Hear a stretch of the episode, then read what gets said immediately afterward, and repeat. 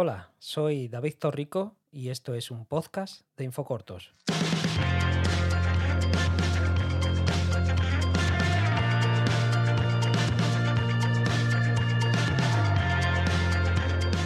Hola de nuevo, comenzamos aquí el episodio número 6 de los podcasts de Infocortos. Hoy, como viene siendo habitual, contamos con otros dos invitados a nuestro podcast. En el primer bloque eh, hablaremos con Bartolomé Fernández. Él es uno de los socios de la productora Un Gato Andaluz y que, entre otros proyectos, hicieron dos cortos, uno de ficción y otro documental, titulados Rojo y Azul y La Venus de las Colmenas, respectivamente, en los cuales profundizaremos de la mano de su director.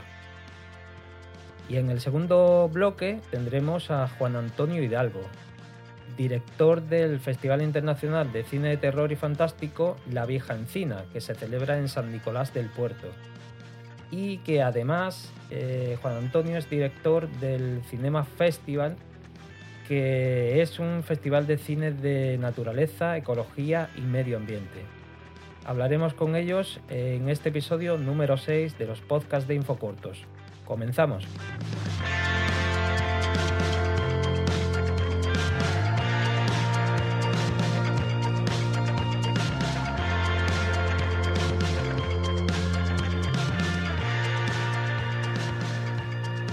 Comenzamos el episodio de hoy, el número 6 de los podcasts de Infocortos, y contamos con la presencia de Bartolomé Fernández, que es un cineasta que está a cargo de una productora, se llama Un Gato Andaluz, y bueno, tiene varios, varios cortometrajes en, en su haber. Lo saludamos. Hola, ¿qué tal, Bartolomé? Hola, David, ¿qué pasa? ¿Cómo estamos? ¿Qué pasa? ¿Qué tal todo? Aquí volviendo de, de la pandemia intentando recuperar, ¿verdad? Pues sí, la verdad que supongo que como la, la inmensa mayoría de, de, la gente intentando encontrar una, una nueva rutina en esto que, que llaman nueva normalidad. Ya ves. Va, vamos tirando. Bueno, vamos a hablar sobre todo de, de dos cortometrajes tuyos, eh, mm. uno de ficción y uno documental. El de ficción se llama Rojo y, y Azul. Y cuéntanos de qué, de qué trata este, este cortometraje.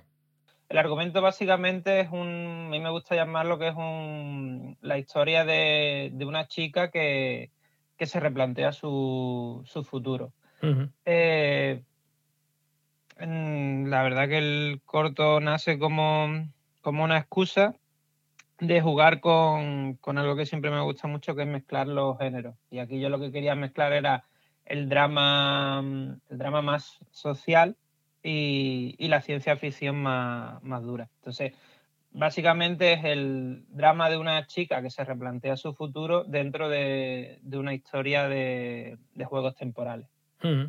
Podemos decir que cuenta la historia de, de una actriz porno. Eh, entonces, por ahí, claro, eh, en ese contexto laboral es muy llamativo, ¿no? Que, que mezcles este tipo de, de, género y más eh, cómo empieza el, el, cortometraje, porque el cortometraje simula, digamos, un, un vídeo porno amateur. Sí, claro. Uh, la idea era eh, que fuera algo muy impactante. Eh, y que sorprendiera mucho al espectador. Al principio, yo siempre cuando vendía el cortometraje decía, mira, la, historia, la chica podía ser tanto una camarera mmm, en un pub como una trabajadora en una fábrica. Pero lo llevé ahí porque me apetecía abrir otros temas mmm, secundarios. No quería que fueran temas centrales, como es un poco pues el tema de la mercantilización del cuerpo y, esas cositas. Y me venía muy bien porque simplemente mmm, planteando el, el campo de, de, la pornografía uh -huh. se abría mucho debate. Que tiene una cosa que a mí me gusta, que es que eh, yo intento no dar una, una, opinión sobre lo que es la pornografía, simplemente uh -huh. es, es el marco. Y hablando con mucha gente, pues está muy bien porque Mm, la gente me da su opinión. O sea, el que defiende la pornografía me dice que el corto está a favor de la pornografía y el que está en contra me dice que el corto está en contra. Entonces, me gusta porque considero que, que simplemente es un marco que no tiene mucha trascendencia en, el propio argumento, pero sí ayuda a que, a que el cortometraje genere un, un poquito más de, debate. Sí, es que no deja de ser una cuestión laboral, al fin y al cabo, para, para la protagonista del cortometraje. Sí, no, al final la, la idea del, del corto es, es, esa, ¿no? Es de que como muchas veces estamos en, en, un puesto de trabajo que no nos gusta y lo que, y lo que eso significa. Eh, evidentemente, para, para mucha gente, me encuentro entre ellos, pues nos hemos visto obligados a trabajar de muchas cosas de las que no, no hemos disfrutado y te tienes que plantear muchas veces, pues si la seguridad de seguir aquí, la necesidad del dinero. Y al final lo que le pasa a la chica es eso. Yo con lo que estaba jugando un poco en el corto, sin querer destripar demasiado, era con, esa ensalada de, sentimientos por parte de, la protagonista, de, en qué momento está, en qué momento ha estado y en qué momento va a estar respecto a ese trabajo. El tema laboral lo tratas también en el, segundo cortometraje del que vamos a hablar, que es La Venus de las Colmenas, que esto ya es eh, un corto documental sobre el papel de la mujer en, la agricultura. Sí, eh, uno de esa mm, vida laboral extraña que todos tenemos hoy en día debido a nuestra generación a mí me, tocó trabajar en el mundo de la, agricultura, eh, concretamente en, las cooperativas de frutos rojos de, Huelva, que, es de donde yo soy, de la, zona, y eh, una fuente de trabajo para muchísima gente, principalmente para las mujeres. Entonces, para mí era un marco muy conocido en el sentido de que yo tengo mucha familia que trabaja en la agricultura a, muchos niveles, desde mm, recolectoras en el campo, a manipuladores, a trabajadores eh, eh, mecánicos. Eh, o sea, tengo familiares en, todos los procesos, desde que una fresa se planta hasta que está envuelta en plástico en el supermercado.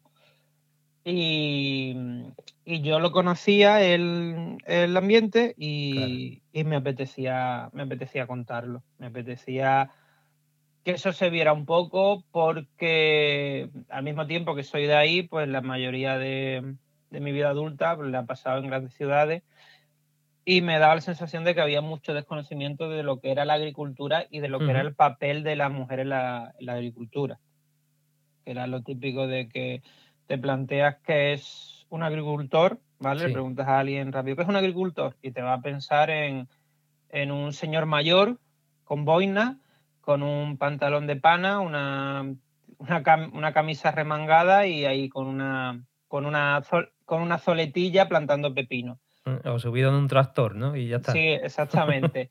y claro, yo quería que se viera que todo era mucho más complejo y, que, y que encima eh, la mujer ocupa un papel muy predominante. Entonces, pues yo lo que hice es que cogí, busqué cuatro perfiles de, de mujeres de distintos ámbitos de la, de la agricultura y lo que hice fue un proceso de seguimiento durante casi dos años.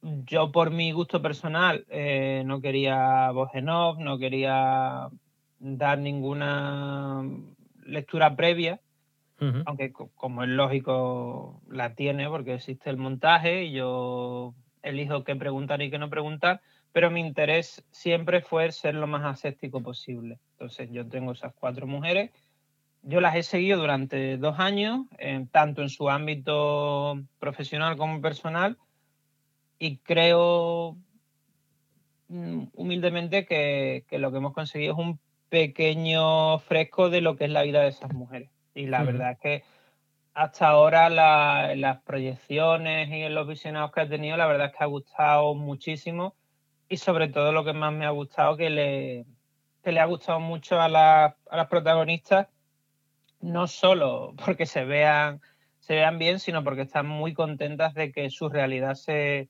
se vea, se vea transmitida. Entonces están muy orgullosas de que, de que algo que para ella es muy complejo y muy interno, pues pueda ser compartido por, por el grueso de la sociedad.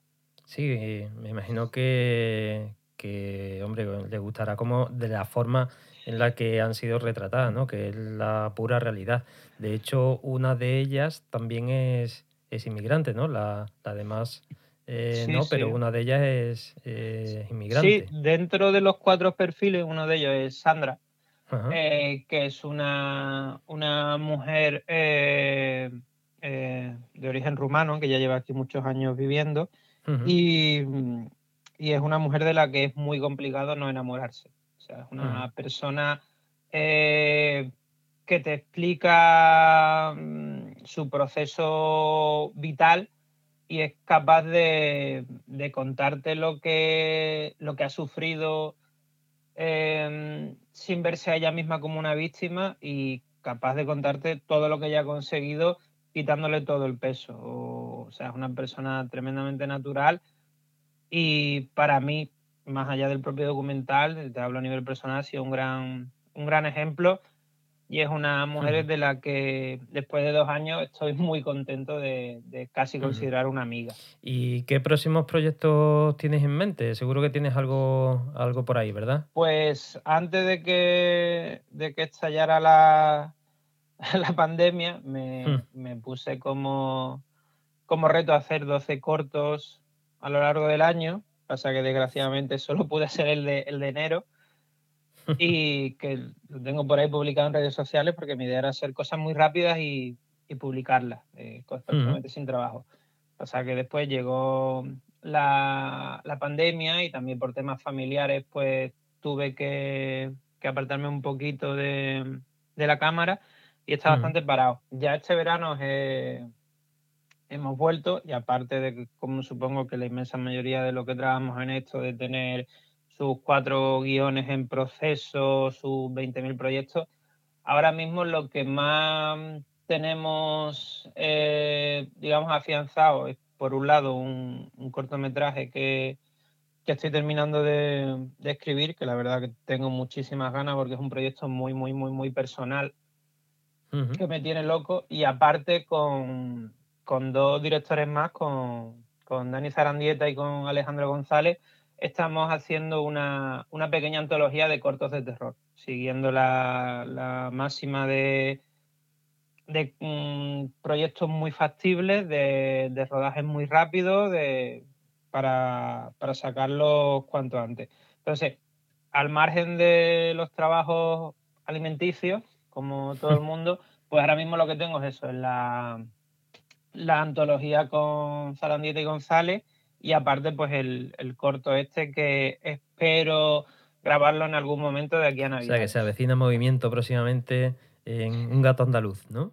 sí, la verdad es que es lo que es lo que digo yo, que es un yo estoy todo el día o con la cámara o con el ordenador editando, pasa que evidentemente el 90% de lo que hago pues son trabajos publicitarios o, para empresas, pero aún así no puedo evitar pues querer contar cosas, querer hacer cosas y, uno mm, viene de trabajar y, por ejemplo, pues el sábado pasado estuvimos todo el día de, rodaje para esta antología con un cortometraje de, de Dani Zarandieta y la verdad es que, mm, descanso trabajando un poquito más. Lo que pasa que, que cambiando a lo mejor las entrevistas a directivos por, por sangre y látex. Pero la verdad es que sí, que, muy contento y con muchas ganas de seguir haciendo cositas. Pues deseando volver a ver algún trabajo tuyo de nuevo. Muy bien, Bartolomé, pues muchas gracias por, esta conversación, por estar ahí y por echar el, rato con, nosotros en, los podcasts. Y ya sabes, aquí está tu casa para lo que necesites. Yo, yo, yo lo sé, David, la verdad es que, estoy muy, muy, muy contento con el, con el trabajo de, de Infocortos y, y, muy, muy agradecido. Muchísimas gracias. Muchas gracias a ti. Un abrazo.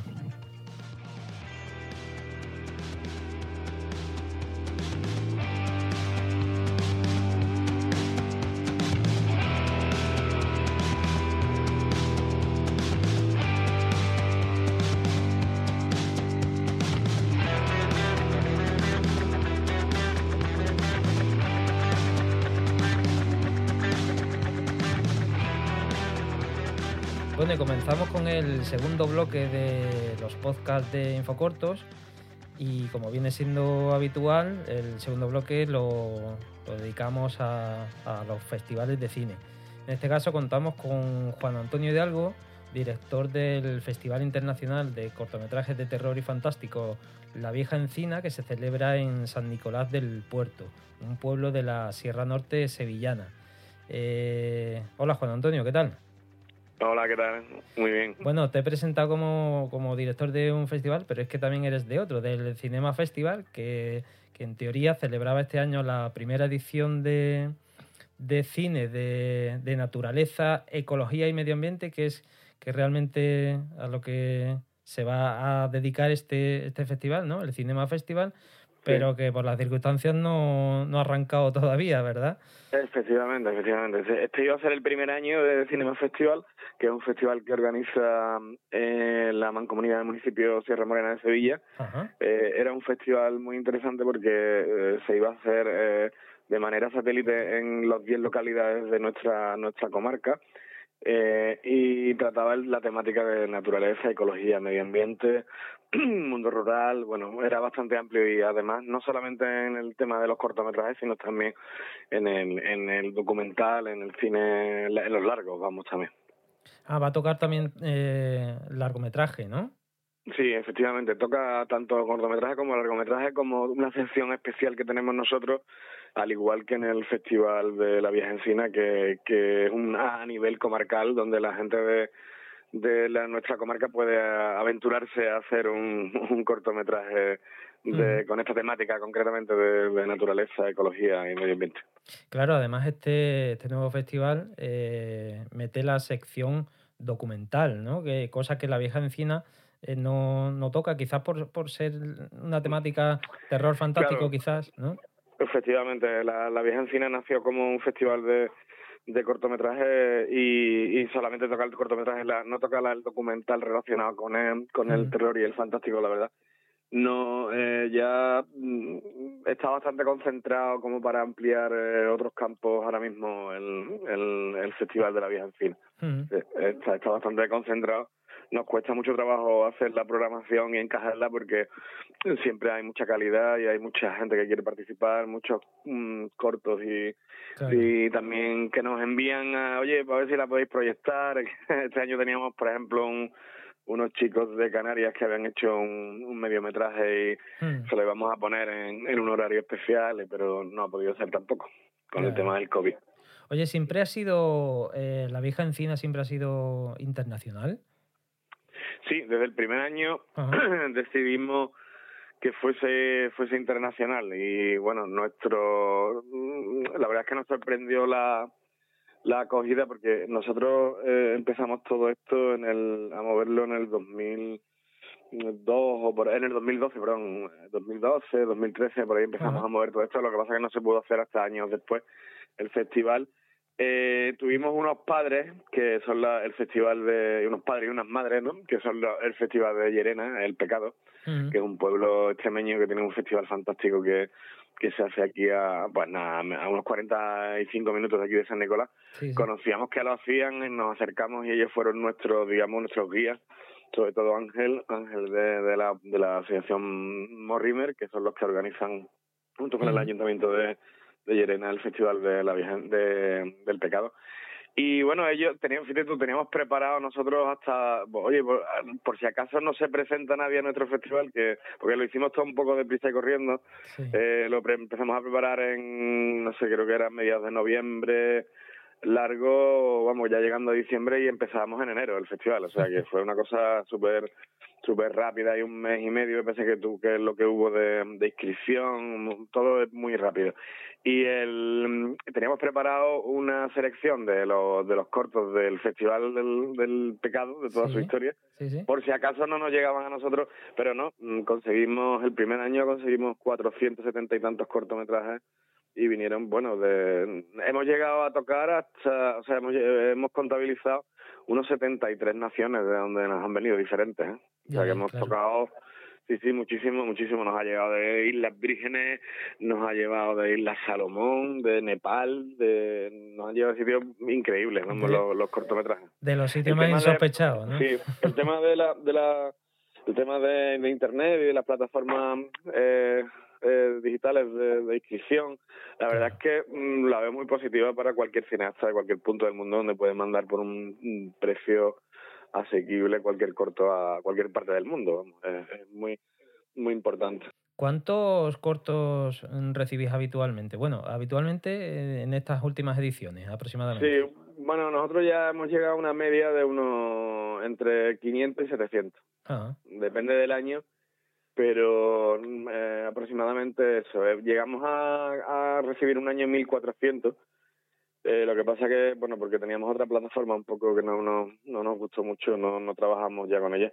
Y mm, por la filosofía que llevan, un poco, no, no por otra cosa, no porque sea mala ni... Pero eh, 1.400, por ejemplo, para nosotros es un número que nos costó mucho manejarlo. Claro. Eh, porque nosotros tenemos ahora mismo, mm, tenemos cuarenta y tantos visualizadores que ven. Nosotros aseguramos que el cortometraje, cada cortometraje se ve por un mínimo de cinco personas, cinco puntos de vista. Por lo cual, hombre, yo creo que, está bien cinco puntos de vista diferentes. Para lo que pasa que, que ya mil y pico se nos, se nos iba un poco de las manos. Y ahora mismo estamos en eso, estamos entre 500 y 700 700 cortometrajes. Claro, es que eh, además es una cantidad bastante importante, teniendo en cuenta que en principio toca una sola temática, que es la, que la temática terror, fantástico y tal. Sí. Sí, sí, aparte, eh, bueno, y además que se tienen que quedar en aproximadamente eh, bueno, ahora tenemos una tenemos la sección de animación, pero vamos, aproximadamente son mil y pico o setecientos, dependiendo del año que nos llegue, eh, se tiene que quedar solamente en 20, 20 22, ¿eh? Es lo que van a la, a la fase final. Entonces la criba es importante y el, y el trabajo de hacer la criba tiene mucha responsabilidad también porque bueno son trabajos que la gente ha dedicado parte de su tiempo y de su dinero y de su y de su esfuerzo entonces queremos ser muy lo más lo más justo es posible, aunque ahí hay mucha subjetividad, porque, bueno, eh, son muchos puntos de vista.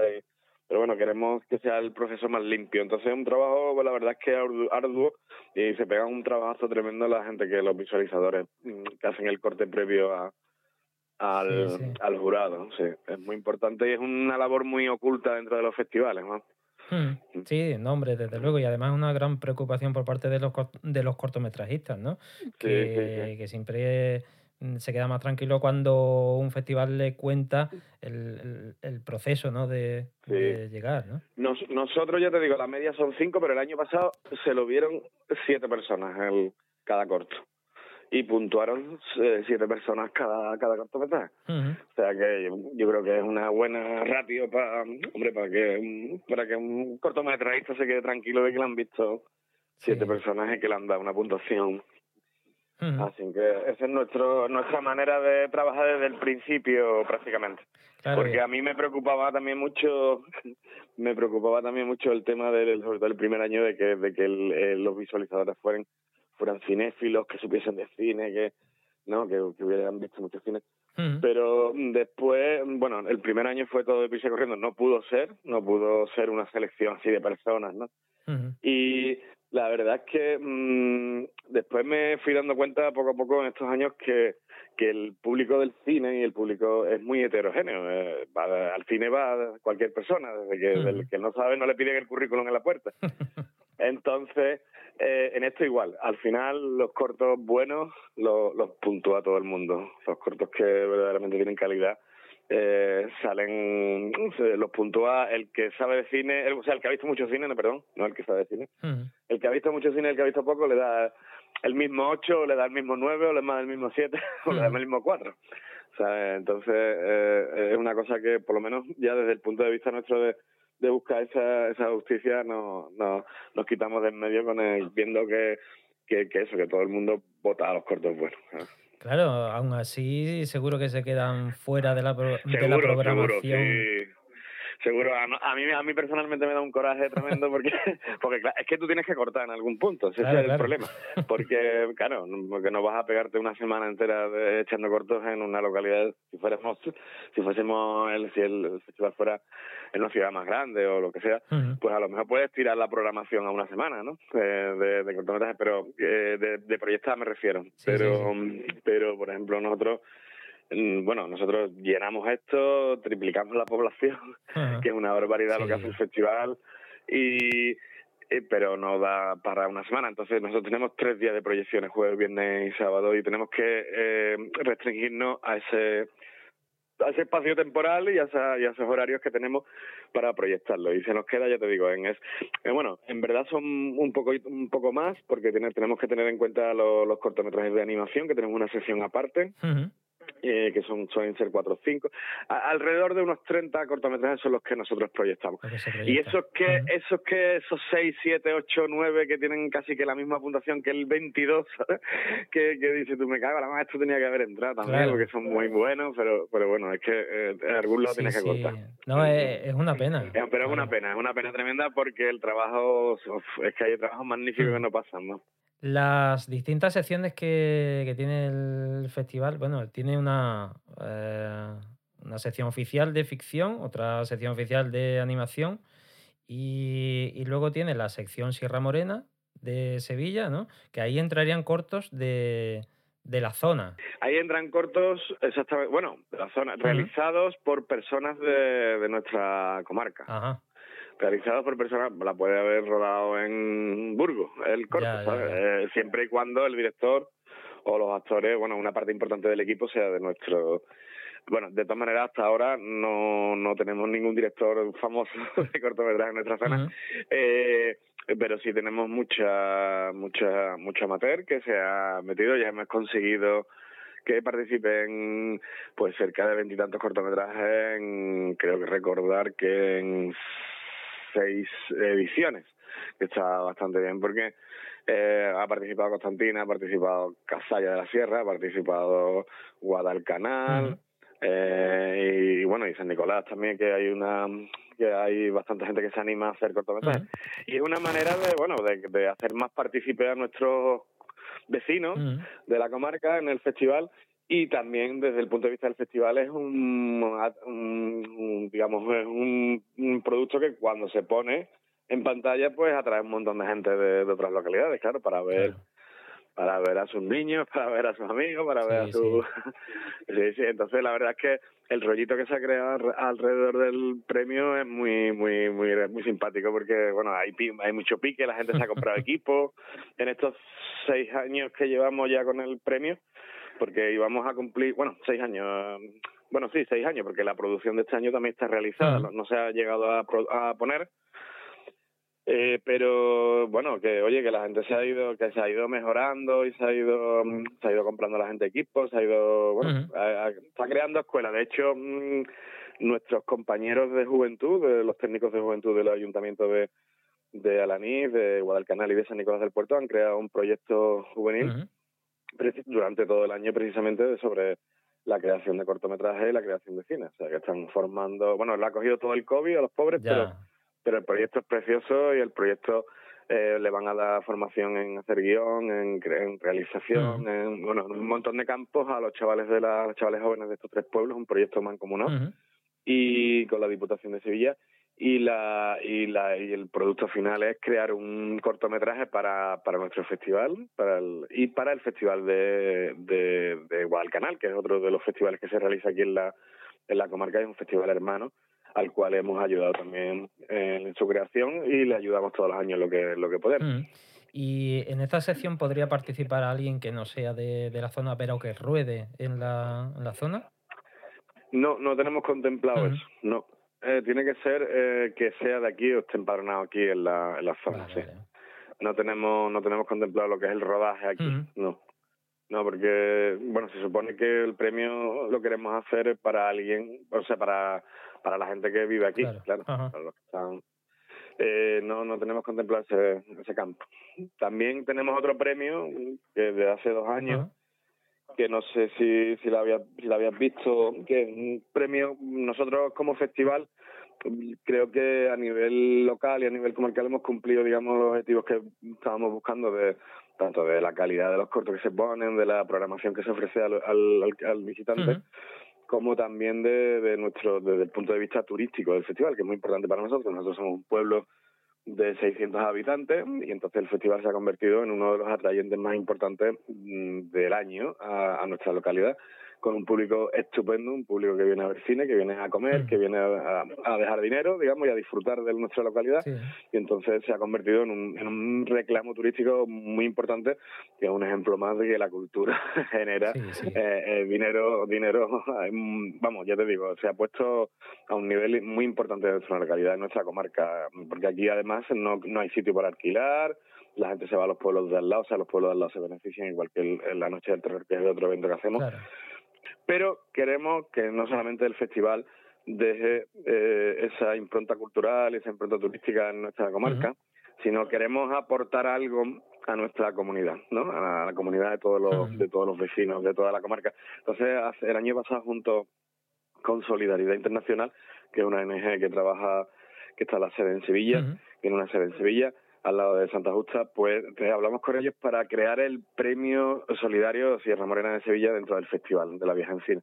Entonces, eh, el festival, aparte de aportar ese granito de arena en cultura y en, turismo, queremos aportar algo en lo social, en dejar algo eh, para esa gente que está trabajando en nuestra comarca y tenemos un premio que valorado en 500 euros que hace una aportación a cualquier proyecto de, de tema social que estén trabajando tanto asociaciones como entidades en nuestra comunidad. Entonces, el año pasado premiamos a Nadie, que hace una labor fantástica, muchísimos años trabajando con los disminuidos psíquicos en nuestra comarca. Y este año también teníamos ya el premio otorgado, no lo voy a decir porque no todos los premios de este año se guardan y las selecciones se guardan para el año que viene, que es lo que hemos decidido, porque no vamos a realizar el festival este año ya. Y, y también tenemos ese premio solidario ya concedido para, para el año que viene. Muy bien. ¿Y qué, qué ocurre ahora con el...? ¿Qué ocurre con el festival, no? Pues mira, eh, ha sido... Eh, nosotros cuando pasó, bueno, yo creo que igual que casi todo el mundo, ¿no? Un poco a lo mejor pensaba, ah, esto es un mes, un mes y medio, vamos a. Pero no, no, no ha sido así, pues no, ha sido así. como estamos viendo, desgraciadamente. Entonces nosotros hemos esperado un poco...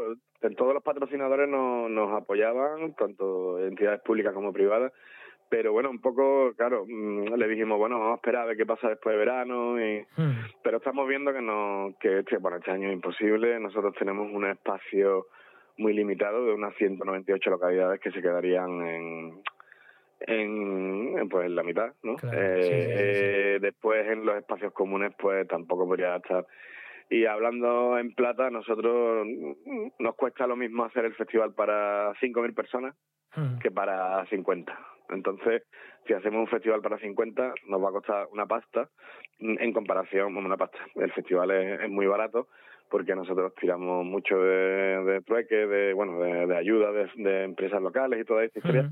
Pero bueno, el esfuerzo en sí, el esfuerzo económico para nuestro pueblo tan pequeño es muy importante. No es lo mismo 5.000 euros para nosotros que para Carmona, por ejemplo. ¿Sabes? Pues no, en presupuesto no. Entonces nosotros, todo ese gasto lo queremos hacer para que después para que verdaderamente impacte en nuestra economía local, si bien que venga gente que pueda disfrutar del festival, que pueda mm, comer, que pueda quedarse a dormir y que pueda y la verdad es que no implica una una, una serie de, de medidas también de seguridad, mm, de, de, limpieza, que a nosotros se nos va porque somos un ayuntamiento muy pequeño, ya te digo. Esto lo organizamos prácticamente entre seis, seis personas y, y los políticos eh, sí, no, se nos va un poco de madre. Entonces, mm, lo hemos decidido pasarlo al año que viene. Todavía no lo hemos anunciado, o sea, el primer sitio donde lo estamos mm, diciendo. Exclusiva, ¿no? Porque, porque sí, sí, porque de aquí a dos semanas queríamos sacar toda la información en la huella y bueno, y la idea es un poco, mm, bueno, la idea es pasar toda la selección que tenemos hecha la selección con todos los premios. O sea, el festival de este año, pasarlo tal y como estaba montado, con su corte hecho ya de, de cortometraje, sin tocarlo, al año que viene. Vamos a perder, digamos, las inscripciones del año que viene, porque el año que viene no va a haber selección ni, va a haber cortos mm. nuevos que se apunten. Pero yo creo que es lo más justo mm, con toda la gente que ha presentado sus cortometrajes ha hecho el esfuerzo el año pasado. este año, perdón. Entonces lo queremos pasar y también queremos cambiar la fecha porque no no creemos que esto esté resuelto en primavera, que se ha hecho siempre el festival, bueno, en primavera, en los tres primeros meses, lo hemos hecho unos años en enero y este año lo íbamos a estrenar en marzo. Pero, y lo vamos a dejar para el último cuarto del año, del año 2021. Ajá. Mm, y vamos a tirar un poco a, vamos a apostar un poco a lo seguro, entre comillas. No sabemos cómo, qué es lo que va a pasar, pero mm, el hecho de crear el festival a nosotros nos cuesta, aparte de un, de un trabajo, digamos, de hacerlo y todo eso, nos cuesta un trabajo enorme conseguir esa financiación, ¿sabes? Eso es un, eso es un, una peregrinación de, de despacho y, y entonces no queremos mm, perder el tiempo, digamos, entre comillas, ahora en otoño pidiéndolo para enero del año que viene cuando en enero no vamos a poder hacerlo, ¿sabes? Mm. Porque esto tiene pinta de que en primeros de año no va, a estar igual ahora mismo que ahora mismo. Sí, bueno, pero se puede retrasar unos meses, digamos, se celebraría en el mismo año. Sí, sí, sí, se celebraría en 2021, por supuesto, y nosotros no dependemos de nadie.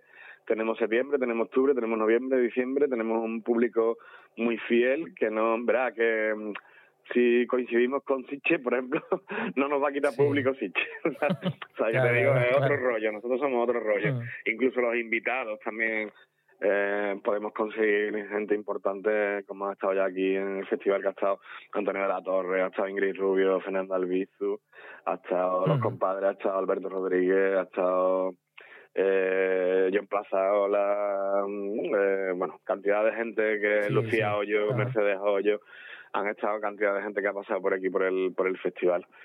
Y no, no creemos que, que, tengamos problemas a la hora porque también tenemos a Lucía que Lucía Hoyos que es nuestra hada madrina como yo digo que es nuestra, que está con que muere con el festival y ella nos ayuda mucho. Oye vamos a llamar a fulanito a menganito y siempre a través de ella traemos mucha gente interesante al festival. Y después tenemos una terna muy importante también de gente de, de, profesionales del festival como Javier Coronilla que que, un chico de Cádiz que, que trabajaba en Star Wars, que trabaja en El Monstruo Viene a Verme, mm. tenemos a Iván Bejarano, pintor y escultor de, de pelis de, por ejemplo, Isla de Perro de Wes Anderson o Exodus o El Monstruo, el monstruo Viene a Verme, también está por aquí. Mm. Bueno, nosotros antes te echa siempre una mano y después, y los mismos invitados, Alberto Rodríguez, eh, Antonio de la Torre, todo eso, algunas muchas veces también, oye, lo llamas y te facilitan que te pongan en contacto con otros. O sea que que no creo que tengamos problemas para, para hacerlo en esa fecha. Entonces vamos a tirar por lo seguro, vamos a, porque queremos, todo el mundo se ha quedado muy desencantado de no poder estar este año, bueno, en esto ni en 20.000 cosas que, que más importantes que han pasado este año. Claro, eso y, y, vamos a tirar mm, para esa última parte del año que viene. bueno, pues ya está, retrasamos un poquito el festival, pero, pero seguro que se disfruta igual. Sí, claro, claro, por supuesto, seguro, seguro, seguro, seguro. Sí, además tenemos más proyectos y que podemos combinarlo con el festival, a ver si salen y, también esa fecha y a ver si podemos podemos hacerlo, podemos llevarlo a cabo sin problema. Pues genial, Juan Antonio, un placer como siempre hablar contigo y, nada, seguro que, que, hablamos en estos meses a ver qué tal va la cosa, se plantea tanto para un festival como para el otro, a ver qué nuevas noticias tenemos. Y, nada, encantado de, hablar contigo. Muy bien, pues muchísimas gracias eh, y mucha suerte. Muchas gracias, un abrazo. Un abrazo.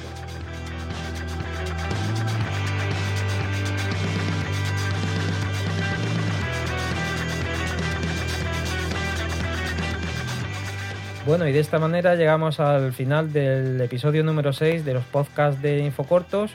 Volvemos la semana que viene con más entrevistas. Cuidaros.